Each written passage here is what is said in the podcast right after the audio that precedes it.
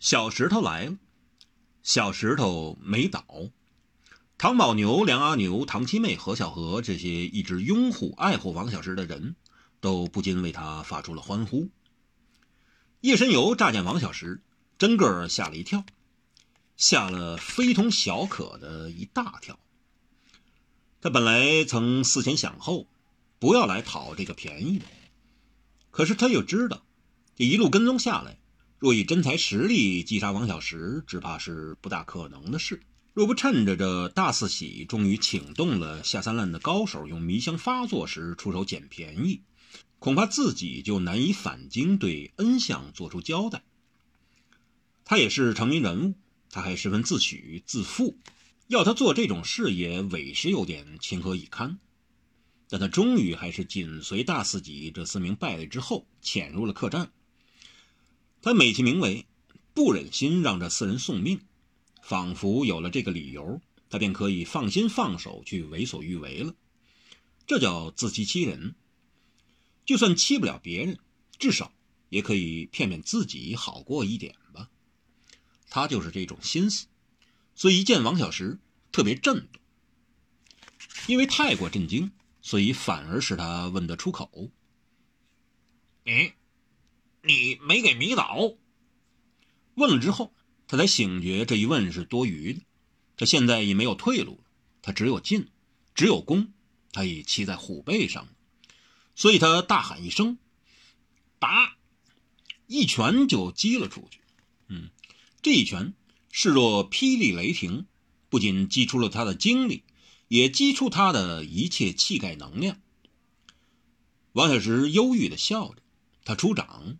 他的掌轻飘飘的，却接住了这势若奔雷的一击。这一击，王小石没有倒，反而是叶神游的身形晃了一晃。神游爷爷的眼色却亮了，他再接再厉，狂吼一声，又发出了一击。王小石无所谓，无所谓生，无所谓死，无所谓胜，无所谓败，又接了他一拳。以拳应接，硬碰硬，恶斗恶，在这黑暗中，是否也在近拼近，黑吃黑？咯的一声闷响，不惊天动地，甚至也不惊人。王小石没有动，却是叶神游退了一步。神游爷爷却惊喜狞笑道：“王小石，你不行，你完了。”王小石悲伤的道：“你说的对。”众人正是不解，叶神游又发出了第三拳。这一拳不仅激起了他的气和力，也激起了他的生和势，他生命里的一切穷凶极恶。王小石竟然没有出声，没有招架，也没有闪躲，因为他知道自己已躲不了，接不下，他已受伤，受了重伤，而他最重的伤远负于跟叶云灭动手之前。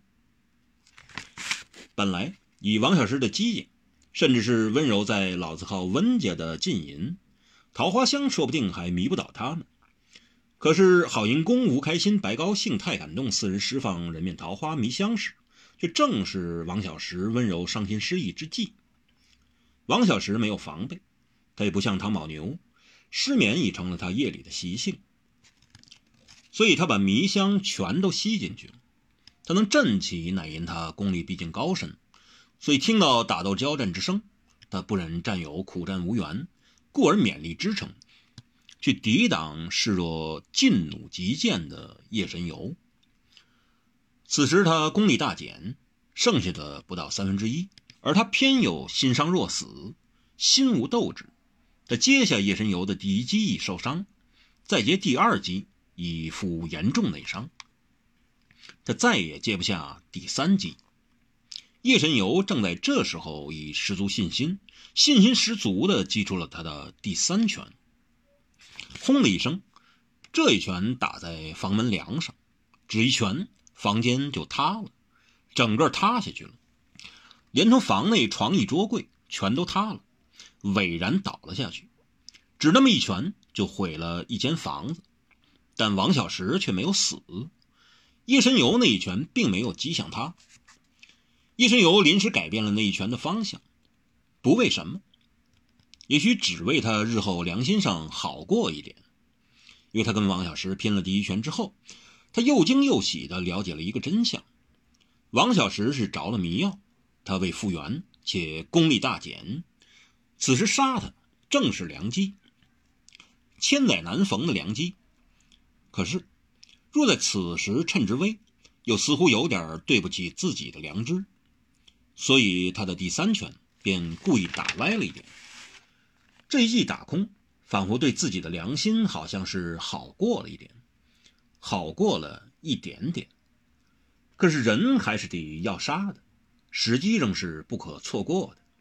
谁叫此人当日在蔡府时没把自己瞧在眼里？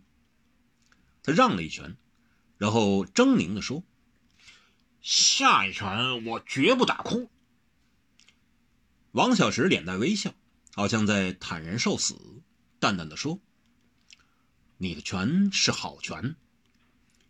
叶神游听了，心中一动，一痛。自己若在年轻时，光是冲着这一句话，也该饶了眼前这年轻人。可是不行，他年纪已大了，他让不起。但他已改变了主意，仍是击出了第四拳，但不是向王小石的头，而是向他的左肩。他一面喝道：“好！”我只废你一双手，也好向相爷交代了。他只要把王小石双肩骨头全部打碎，那就算留了王小石一条命，也无关红纸了。想来，相爷也不会介意让一个废了一双手的王小石仍留着一条活命受罪吧？叶神游已觉得自己很仁慈了。就在这时，就在此时，在外面大风大雨中。一人长身而入，这人白衣白袍，光着头，手上拿着根冰铁禅杖。这人一入客栈，背后正好有一身霹雳，一道电闪炸亮。他不但带入了风雨雷电，也吸入了一种扑鼻醒神的清香，令人神志为之一醒，取代了过艳过浓的桃香。只是那人一入店门，猛抬头向上斥问了问。你好，叶神游全身一震，全是陡然终止。他从二楼往下一看，只见一清秀的白衣僧人就立于客店中庭。他一句吼了回去：“你是谁？”那人平平的飘身而上，像一张纸，似一朵云。持木棍的郝银公见状，连忙长棍迎头力砸下去。那大师半空中只把禅杖一横。啪的一声，打他的棍子反而节节碎裂，呼啸飞插入客店四处。那人已落到叶神游身前，神游爷爷一震，又一道闪电照亮眼前一却尽湿的白衣人。他哑声道：“三姑大师。”那白衣僧人何时？阿弥陀佛，我来晚了。他却是三姑大师。他来晚了，是因为他虽以己身佛香能驱迷香邪毒，但一旦惊觉后，却先行持杖到殿外去，接连击退了三批伺机要捡便宜的敌人，然后乍见王小石的房门坍塌了，便急忙回原客店，示意他衣衫早已浸湿，外面的确风大雨大，风雨凄厉。叶神游大声斥道。你找死！三姑大师不惊不慌的道：“放下吧。”叶神游愣了一愣，吼道：“放什么屁！”三姑只挥了手道：“回去吧。”叶神游怒吼一声，一吼天下响，出拳，拳吐万里如虎。三姑叹息，出手，一出手。他的人完全不同了，他已不是大师，而是大魔大神。他一禅杖就刺了出去，霹雳一声，不是行雷，没有闪电，却有电光雷鸣。三姑的杖，屋顶给震破了一个大窟窿，风雨尽自着大洞里灌了进来。那是他一棍之势，以及这一仗与神游那一拳相碰击的结果。哀吼一声。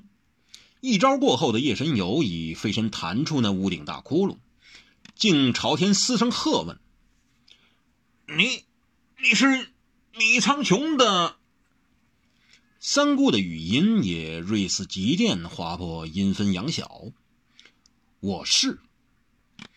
叶神游顿时龇牙欲裂，披头散发，自屋顶上风雨中，发出如狼如啸的凄嚎。然后在风雨中飘摇不定的消失了踪影。